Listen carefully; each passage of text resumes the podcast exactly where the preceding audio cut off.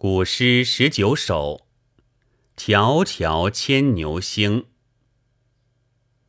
迢迢牵牛星，皎皎河汉女。纤纤擢素手，札札弄机杼。终日不成章，泣涕零如雨。河汉清且浅。相去复几许？盈盈一水间，脉脉不得语。牵牛和织女本是两个星宿的名称。牵牛星即河谷二，在银河东；织女星又称天孙，在银河西，与牵牛相对。在中国，关于牵牛和织女的民间故事起源很早，诗《小雅大东》已经写到了牵牛和织女，但还只是作为两颗星来写的。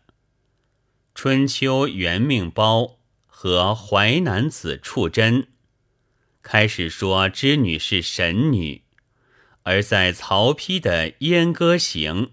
曹植的《洛神赋》和《九咏》里，牵牛和织女已成为夫妇了。曹植《九咏》曰：“牵牛为夫，织女为妇。织女牵牛之星，各处河谷之旁。七月七日，乃得一会。”这是当时最明确的记载。古诗十九首中的这首《迢迢牵牛星》，写牵牛织女夫妇的离隔。它的时代在东汉后期，略早于曹丕和曹植。将这首诗和曹氏兄弟的作品加以对照，可以看出，在东汉末年到魏这段时间里。牵牛织女的故事大概已经定型了。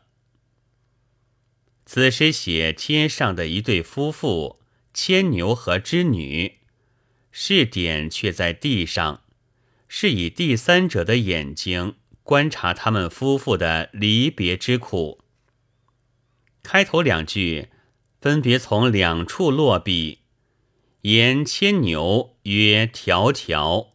状织女曰：“皎皎，迢迢皎皎，互文献意，不可执着。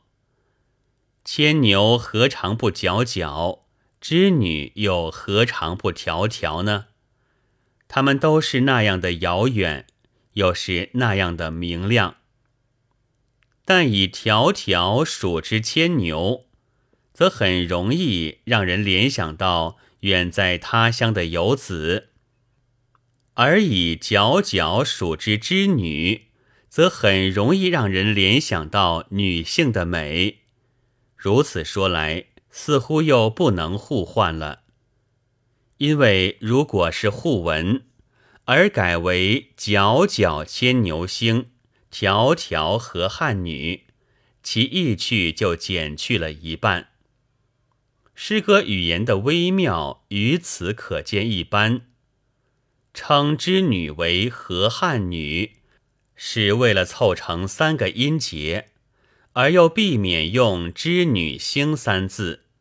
上句已用了牵牛星，下句再说织女星，既不押韵，又显得单调。河汉女就活脱多了。河汉女的意思。是银河边上的那个女子，这说法更容易让人联想到一个真实的女人，而忽略了她本来是一颗星。不知作者写诗时是否有这番苦心，反正写法不同，艺术效果亦迥异。总之，迢迢牵牛星，皎皎河汉女。这十个字的安排，可以说是最巧妙的安排，又具有最浑成的效果。以下四句专就织女这一方面来写，说她虽然整天在织，却织不成匹，因为她心系牵牛，悲伤不已。纤纤着素手，意味着纤纤之素手，为了和下句札札弄机杼对仗，而改变了句子的结构。浊者引也。抽也，接近伸出的意思。札札是机织之声，柱是织布机上的梭子。诗人在这里用了一个弄字，《诗经·小雅·思干》，乃生女子在弄之瓦。这弄字是玩戏的意思。织女虽然伸出素手，但无心于机织。只是抚弄着机杼，涕泣如雨水一样滴下来，终日不成章。化用《诗经·小雅·大东》语义：其彼之女，终日凄香，虽则凄香，不成报章。最后四句是诗人的慨叹：河汉清且浅，相去复几许。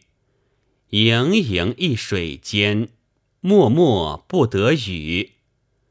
那阻隔了织女和牵牛的银河，既清且浅；牵牛与织女相去也并不远，虽只一水之隔，却相视而不得语也。盈盈或解释为形容水之清浅，恐不确。盈盈不是形容水，它和下句的默默都是形容织女。文选六陈注，盈盈端丽貌是确切的。人多以为盈盈既置于一水之前，必是形容水的，但盈的本意是满意。如果是形容水。那么也应该是形容水的充盈，而不是形容水的清浅。把盈盈解释为清浅，是受了上文河水清且浅的影响，并不是盈盈的本意。文选中出现盈盈，除了这首诗外，还有盈盈楼上女，皎皎当窗有。意见于古诗十九首，李善注，广雅曰：“盈容也。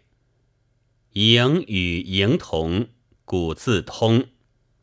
这是形容女子仪态之美好，所以武臣注引申为端丽。有汉乐府莫上桑，盈盈宫府部，冉冉府中区。”也是形容人的仪态。织女既被称为河汉女，则其仪容之美好亦映现于河汉之间。这就是盈盈一水间的意思。默默，李善注，尔雅曰：“莫相视也。”郭璞曰：“默默为相视貌也。”默默不得语，是说河汉虽然清浅，但织女与牵牛只能默默相视而不得语。这首诗一共十句，其中六句都用了叠音词，即条条、皎皎、纤纤、盈盈、脉脉。这些叠音词使这首诗。质朴清丽，情趣盎然。特别是后两句，一个饱含离愁的少妇形象若现于纸上，意蕴深沉，风格浑成，是极难得的佳句。本文作者袁行佩朗读，白云出岫。